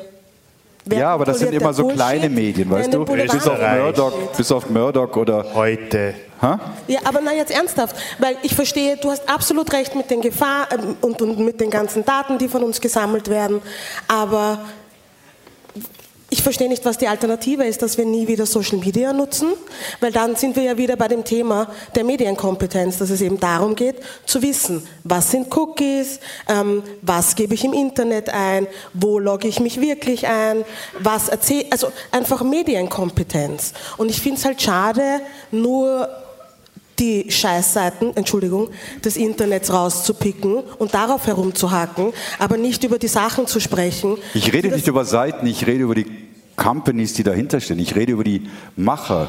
Ja, weißt aber du? Social Media funktioniert leider nicht. Und das ist eben so, wir reden hier über Fellner und Fellner macht dann halt eine Zeitung in Die Österreich. Aufgabe war, was Positives zu sagen. Nein, nein, es passt schon. Es Das ist war das, das, das war das Positive. Ich Darf äh, ich ganz ich kurz, jetzt ganz ganz, kurz. nüchtern da in, in diese Diskussion einsteigen und ganz ähm, unemotional? Ja, bitte. Ich wollte also ich wollte gerade sagen, versacheln wir es mal kurz. Also ich finde super, Dirk, dass du da so den Advocatus Diaboli spielst. Ja. Es gibt äh, sehr ganz, gut die Antwort, bitte. Es gibt da ganz viel Theorie. Und wenn man das aus der, ähm, aus der Medientheorie hernimmt und wenn man das aus der politischen Theorie hernimmt, dann hat der Dirk schon recht zu einem gewissen Grad. Wir als User, die Social Media nutzen, werden ausgebeutet. Das bedeutet nicht nur, geben wir unsere Daten her und jemand anderes schöpft daraus Gewinn. Nein, es bedeutet sogar, wir arbeiten für jemanden mit jedem Social Media, mit jedem Like, mit jeder Bestellung, mit jedem, weiß ich nicht, was verlinken, arbeiten wir für große Unternehmen unbezahlt. Oder man kann sagen, es ist ja auch Werbung für dich. Ich als Künstlerin kenne diesen Satz. Aber wir arbeiten unbezahlt für diese großen Firmen, die daraus Profit schlagen. Das stimmt schon. Das ist die eine Seite. Aber es gibt ja auch immer mehrere Seiten als nur eine. Und die andere ist durch die Demokratisierung, also dadurch, dass wir alle gratis für große Unternehmen arbeiten dürfen und vielleicht, äh, ähm, weiß ich nicht, kriegen wir dann Tantiemen. Ähm, durch diese Demokratisierung haben wir aber alle zumindest die, denselben Boden, von dem wir für eine große Industrie arbeiten dürfen. Ausbeutend. Also was ich damit sagen will, ist die gute oder schöne Seite von Social Media ist doch, dass es überall Zugang dazu gibt. Also das ist also ja gut, ich habe es jetzt auch mit dem Intro ein bisschen verkackt, aber ja. Ähm, aber ich finde es, es ich würde noch gern was sagen, bitte. Ja. Ähm, das war jetzt keine emotionale Reaktion auf das, was du gesagt hast. Ich finde es nur schade, weil hier sitzen lauter junge Menschen, die nun mal Social Media nutzen. Und ich finde, es ist wichtig, ihnen zu sagen, listen, das und das passiert hinter den Kulissen, das müsst ihr verstehen, anstatt ihnen zu sagen, ihr werdet kontrolliert, eure Eltern, das Internet weiß vorher, dass ihr schwanger seid, etc., etc. Ihnen einfach zu erklären, warum weiß das Internet? Das ist jetzt ein blödes Beispiel mit der Schwangerschaft. Alter. Aber also ich, ich finde es immer so schade hinzuhauen und auch so zu tun, als wären wir hier lauter Oldies, die nicht in der Lage sind, sowas zu lernen. Ich bin 40 und ich weiß fabelhaft, wie das Internet funktioniert. Es ist machbar. Man muss sich nur damit auseinandersetzen. Und ich glaube, daran hapert es, dass wir uns nicht mit den Themen richtig auseinandersetzen. Darf ich gerne Applaus? Crystal. Ähm, Ihr habt jetzt gesagt, wir sind wieder beim Thema Medienkompetenz. Ja, aber ich würde gerne noch eine ähm, weitere, äh, dritte, letzte Perspektive einbringen. Ähm, es gibt ja auch noch sowas wie Politik, die Unternehmen regeln kann. Und es gibt eine Europäische Union, die jetzt gerade den Digital Services Act vorbereitet. Svenja, da bist du vielleicht wieder die richtige Ansprechpartnerin. Also den Versuch, die Unternehmen, die Ausbeutung, ähm, die Daten, ähm, äh, Datenunsicherheit zu, zu regeln und zu kontrollieren und quasi diese Unternehmen auch zu bändigen. Bist du da optimistisch, dass die Union da auch weltweit eigentlich ein Exempel setzen wird? Ich glaube, dass das ein Schritt ist, der längst überfällig ist und man fragt sich immer wieder, auch wenn man jetzt dieser Diskussion zuhört, warum das nicht schon längst passiert ist. Weil ähm, ja, wir alle sind im Internet, wir alle geben dort Informationen preis. Dort passieren politische Diskurse, politische Bewegungen werden angestoßen. Es wird Wahlkampf gemacht in diesen Umgebungen. Das bedeutet, wir brauchen da irgendeine Form der Regulierung, die nicht davon abhängig ist, ähm, was die großen ja, kommerziell getriebenen Unternehmen ähm, für Voraussetzungen stellen. Ähm, persönlich, wenn man sich angeguckt hat, was bisher passiert ist an ähm, Regulierungen, die alle ja nicht so viel gebracht haben wie vorher erhofft, ähm, glaube ich, habe ich keinen Anlass, sehr optimistisch zu sein. Aber ich finde es zumindest gut, dass darüber gesprochen wird, öffentlich gesprochen wird, dass man über Regularien nachdenkt. Und es ist vielleicht wie in vielen anderen Bereichen auch, auch wenn das, was jetzt initiiert wird, noch nicht zu 100 Prozent das ist, was wir, was wir brauchen langfristig, finde ich es dennoch gut, dass zumindest was passiert, ähm, was meiner Meinung nach schon viel früher hätte passieren sollen. Ich darf, ich darf vielleicht ganz kurz was sagen. Äh, ein ganz gutes Beispiel, das auch Hoffnung macht die Philippinen. Auf den Philippinen äh, ist der Sohn des Militärdiktators Marcos, der äh, eine grauenhafte Regierung hatte und äh, zig Milliarden in seiner eigenen Familie geschenkt hat. So, und der Sohn ist jetzt zur Präsidentenwahl angetreten und hat die zig Milliarden benutzt äh, und in Social Media Kampagne ausschließlich gesteckt. Und so oft Lügen wiederholt über seine eigene Familie, äh, dass dann irgendwann die ganzen Philippinen WO gegeben haben und es geglaubt haben. Jetzt ist der der neue Präsident und als erstes hat er die Kommission, die die Sünden seines Vaters äh, untersuchen wollte und die, schauen wollte, wo die ganzen Milliarden geblieben sind. Und die Philippinen sind sehr arm. Äh, diese Kommission wurde jetzt äh, ausgesetzt und äh, das kann Social Media, das schafft es, das ist schön, das macht Hoffnung.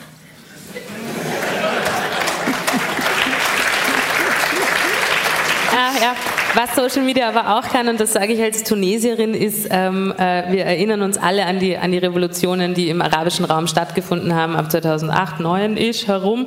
Ähm, das war Social Media. Das wäre ohne Social Media, zumindest für Tunesien kann ich sagen, weil da also habe ich Familie, wäre das nicht möglich gewesen, dass Wisst Machtverhältnisse so verändert war? werden. Die Black, Black Lives Matter. Matter. Ja. Ich muss jetzt sagen, MeToo. Innerhalb Me von MeToo, Black Lives Matter. War ja, ja. Social Media ja, ja, ihr habt recht. Ich war, ich war auch. schwarz und weiß, Dirk, just say it. Ich war nach dem Ibiza-Video auch nur am Heldenplatz, weil ich über Social Media erfahren habe, dass alle hingehen. Ich dachte, du hast kein cool. Social Media. Ich dachte, du hast kein Social Media. I'm confused. Ich kenne Leute, die das haben. Ich schaue ich schau so gern Willkommen Österreich über Instagram zum Beispiel. Wow. wow. Sag mir nichts. ähm, ich glaube, jetzt machen wir jetzt einfach mal Schluss, weil äh, es ist viel gesagt worden. Sehr, es, war, es war super lebendig. Vielen Dank ans Podium. Ähm, ich, wenn ich jetzt versuche, irgendwie was zusammenzufassen, was man eh nicht muss, aber ich glaube, auf das Stichwort Medienkompetenz können wir uns alle einigen, ohne, ohne, ohne dass gleich jemand aufspringt. Super.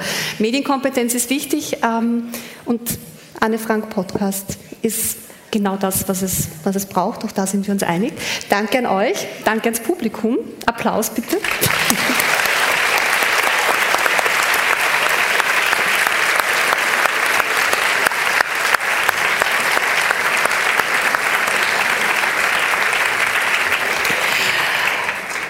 Ihr dürft mich jetzt verlassen. Achso, ja. Nicht ohne vorher beschenkt zu werden. Bitte Applaus. Genau.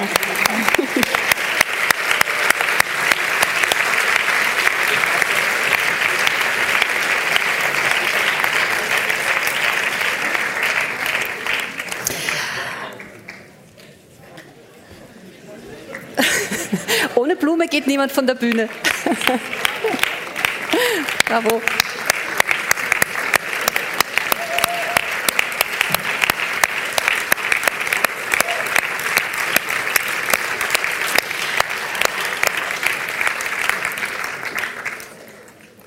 Sie haben vielleicht die ähm, netten Menschen mit diesen Buttons gesehen von der Organisation Train of Hope, die im Foyer gestanden sind. Ähm, Sie haben die Spendenboxen hoffentlich nicht nur gesehen, sondern auch schon bestückt. Und ich darf jetzt das Team von Train of Hope auf die Bühne bitten, weil, wie Sie hoffentlich wissen, die, der Erlös dieser Veranstaltung wird ähm, dieser Organisation, die momentan unfassbar wichtige Arbeit leistet, ähm, gespendet. Bitte kommt doch zu mir.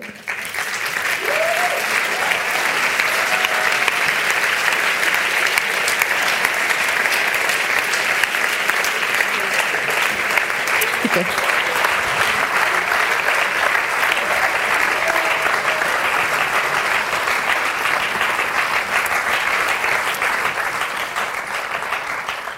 Vielen lieben Dank. Ich habe gerade schon zu unserem Team gesagt, dass ich auf gar keinen Fall alleine hier auf dieser Bühne stehen will. Äh, denn normalerweise sind wir nicht auf Bühnen unterwegs, sondern in Hallen, in Containern, wie es momentan ist, oder auch 2015, viele, viele Monate am Hauptbahnhof.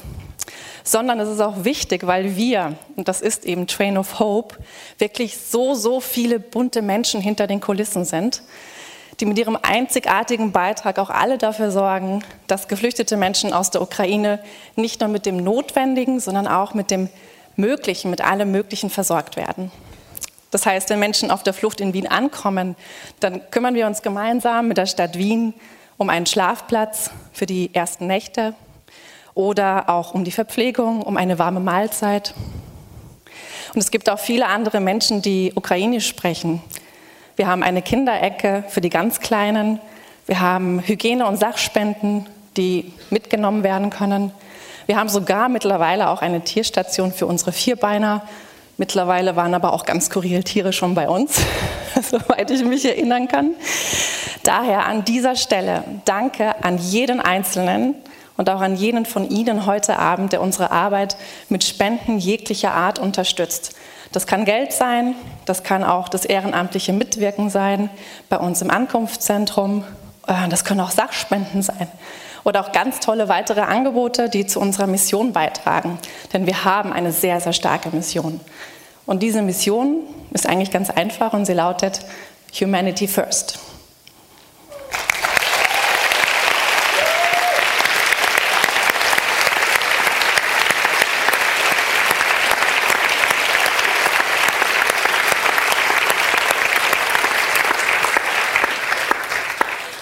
Und ja, wenn Sie uns jetzt alle so direkt fragen, wie es läuft, wir finden, vieles läuft noch nicht so zufriedenstellend, da sind wir ehrlich. Wir, und das sind die Zivilbevölkerung, das sind wir, das sind Sie, das seid ihr, sind mit vielen Dingen auch in der aktuellen Situation nicht einverstanden. Und wenn Menschen trotz Grundversorgung nicht in der Lage sind, Hygieneartikel für ihre Familie, vor allem auch für die Kinder zu kaufen oder auch viel zu lange auf sehr wichtige Termine warten, dann bedroht das ihre Existenz. Und wieder schürt das ganz viel Angst, ja, bei genau diesen Menschen, die bereits traumatisiert sind. Das dürfen wir nicht vergessen. Und am Ende des Tages schlagen sie nicht nur einmal bei uns auf, sondern sie kommen immer wieder zu uns im Ankunftszentrum. Weil wir den Menschen zuhören, sie werden gehört. Und was diese Menschen dann in Folge dringend brauchen, das verraten sie uns. Und das steht jede Woche auf unserer aktuellen Bedarfsliste, die wir über Social Media verbreiten. da sind wir wieder beim Thema. Ja, für unsere Arbeit sind die Social Media Kanäle total wichtig. Sie sind essentiell und auch notwendig, um euch die Infos auch ganz tagesaktuell mitzugeben, zu verbreiten und das so schnell wie möglich. Das macht unsere Arbeit aus. Und wenn wir hier schon mal dabei sind, was brauchen wir gerade ganz aktuell dringend, liebes Team? Schuhe. Männer. Schuhe, Männer, Frauen, Kinder und auch Männerkleidung ist absolute Mangelware, wird gebraucht. Alles weitere könnt ihr auf unserer Bedarfliste auf äh, Facebook, Instagram nachlesen. Gerne dürfen wir die Spenden, glaube ich, 10 bis 20 Uhr jeden Tag, dürft ihr sie gerne bei uns abgeben. Und wenn ihr vor Ort helfen wollt und könnt, wir brauchen dringend immer wieder helfende Hände. Wir haben schon gehört heute, es gibt ein paar Gruppen, ein paar Schulklassen. Wir freuen uns riesig, wenn ihr auch in der Gruppe kommt. Sehr, sehr gerne, natürlich mit Einverständniserklärung. Wendet euch gerne auch heute an Patrick oder schreibt uns ein Mail. ja, was bleibt noch zu sagen?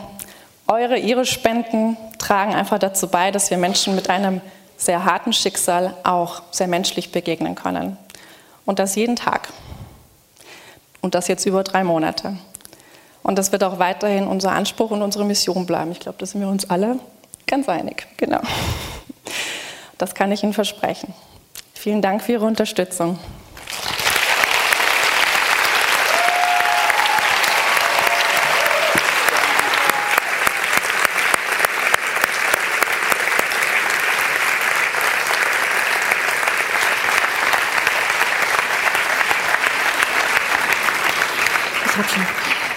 Vielen Dank. Ähm, ja, jetzt machen wir noch einmal einen quasi Spielerinnen-Tausch. Darf ich euch von der Bühne wieder runter bitten? Applaus für eure unfassbar tolle Arbeit.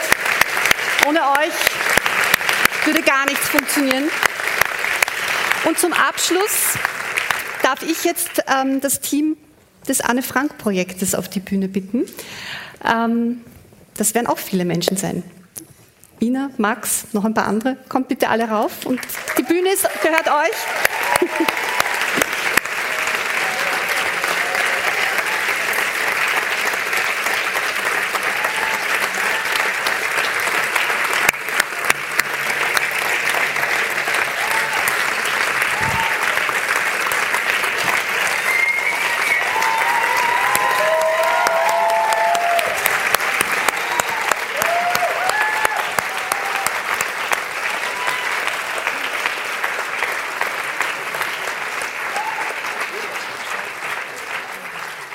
Da fehlen noch ein paar.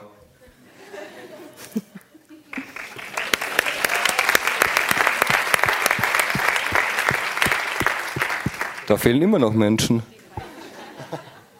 Egal. Guten Abend. Vielen Dank, dass Sie alle da sind. Mein Name ist Max Schnürger. Ich bin der Initiator des Anne Frank Podcasts und dieser Podcast wurde initiiert oder konzipiert als Projekt gegen das Vergessen, gegen den Nationalismus und gegen den Krieg in Europa. Wie Sie alle wissen, haben wir heute wieder Krieg. Es müssen wieder Menschen fliehen, es sterben wieder Menschen und es werden Menschen wieder auf brutalste Art und Weise ermordet. Deswegen möchte ich Sie bitten, wenn Sie heute Abend herausgehen, da draußen stehen Spendenboxen für Train of Hope, bitte spenden Sie.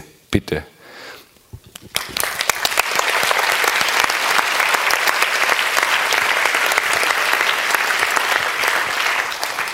Nun ist es natürlich auch so, dass sich so ein riesiges Podcast-Projekt nicht allein umsetzen lässt und hinter diesem Projekt stehen ganz, ganz, ganz viele Menschen, die wunderbare Beiträge, wunderbare Arbeit geleistet haben, um das alles zu realisieren. Ähm, ich würde mich heute gerne bei diesen Menschen allen bedanken und Ihnen auch das Team dahinter mal vorstellen. Ähm, ich fange einfach mal an und ich rufe vielleicht noch ein paar Leute auf, auf die Bühne zu kommen, die jetzt gerade nicht hier stehen. Da ist zum einen meine Agentur, meine Kollegen von Büro Butter, die das Ganze umgesetzt, ähm, visualisiert haben. Das ist der Stefan Leberer, der Art Director des Projektes.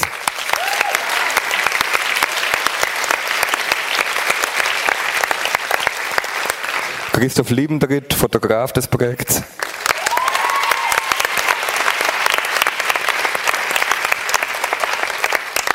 Matthias Bayer, Filmproduzent.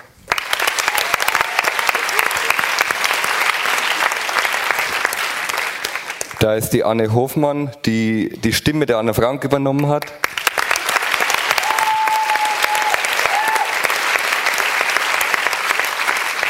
Da ist Alexander Wunderbar, der heute leider nicht hier ist, weil er leider krank geworden ist, der den ganzen Podcast aufgenommen, produziert hat mit Studio Wunderbar.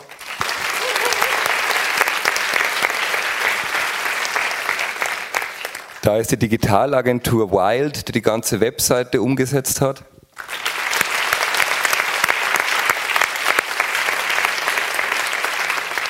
Da ist die Valerie Besel vom Vielseitig, die die PR mit der Ina gemeinsam übernommen hat.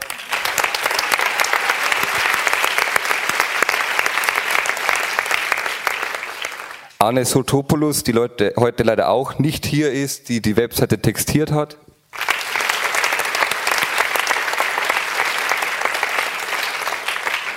Da ist Constant Evolution und ähm, Influence Vision, die das Influencer Marketing übernommen haben. Ich habe gesehen, von Constant Evolution sind ein paar Leute hier. Vielleicht würden die auch gerne auf die Bühne kommen.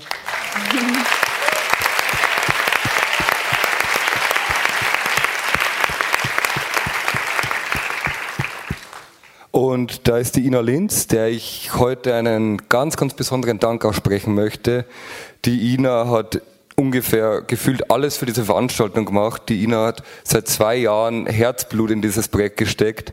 Sie hat die Werbeleitung übernommen, sie hat die Medienarbeit zu großen Teilen übernommen, sie hat Kontakte in dieses Projekt reingebracht, sie hat ungefähr jede freie Minute in ihrer Freizeit an diesem Projekt gearbeitet, obwohl sie natürlich einen Vollzeitjob hatte. Ähm, sie hat gebrannt für dieses Projekt, sie hat es groß gemacht und sie hat federführend diesen Abend heute möglich gemacht. Und dafür möchte ich ihr ganz, ganz, ganz, ganz großen Dank aussprechen, liebe Ina. Warte.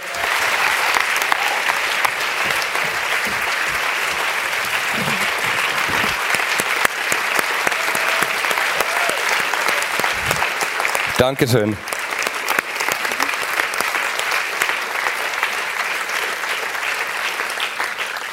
Möchte dem Gartenbaukino danken, die die Räumlichkeiten zur Verfügung gestellt haben, den Norman, dem Freddy, den Lukas. Ich möchte Doris Himmelbauer danken, die heute hier fotografiert.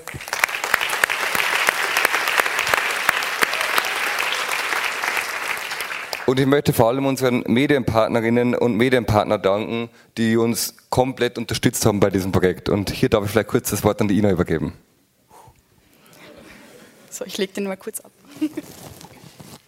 Ja, ich mag vielleicht vorweg auch noch mal ganz groß Danke sagen an ähm, das Team Büro Butter. Diese Buben, diese Butterbuben sind meine Butterbrüder und sie sind mein Umami für die Working Soul. Sie sind wirklich das beste Team, das man sich wünschen kann und ich möchte noch mal einen großen Applaus für sie bitte.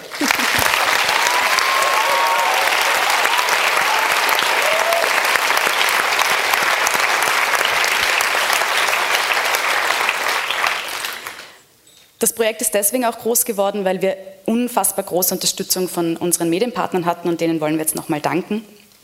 Allen voran natürlich auch heute Abend dem Falter, ähm, Barbara Todt, Raimund Löw und der Barbara Brehm, die uns von Stunde 1 weg unterstützt haben. Ein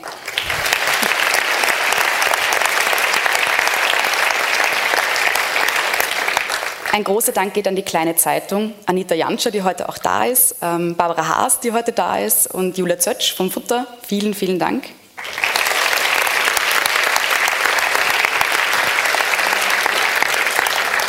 Fantastische Unterstützung haben wir auch von ähm, Radio Superfly erhalten, die uns auch von Stunde 1 weg unterstützt haben und ganz viel Werbung für uns gemacht haben, aber sie haben vor allem auch unsere Werbespots ähm, pro bono für uns im Radio gespielt.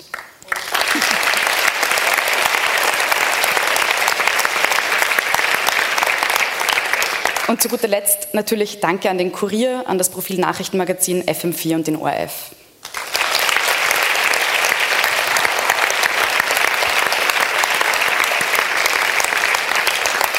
Ich muss jetzt persönlich noch einen kleinen speziellen Dank aussprechen ähm, an den TS Ullmann, der extra für diese Veranstaltung nach Wien geflogen ist. Vielen Dank. Und ähm, er wird heute Abend noch ein Benefizkonzert spielen. Das dürfen wir jetzt auch bekannt geben. Danke.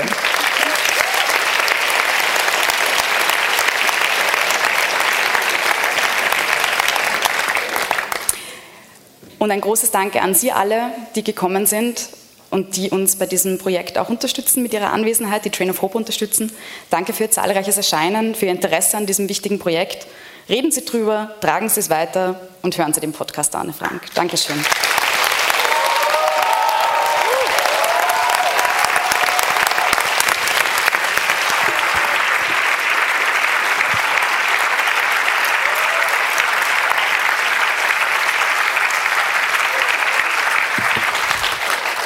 Wurdest schon erwähnt, aber ich sage es jetzt trotzdem nochmal, Valerie, du bist die Beste.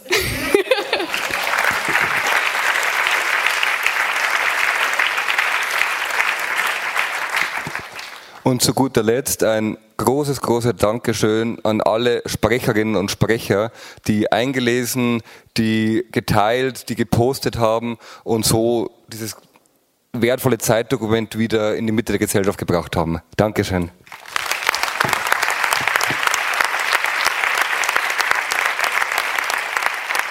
Die Veranstaltung zum Projekt Anne Frank, der Podcast, fand am 24. Mai 2022 im Wiener Gartenbaukino statt.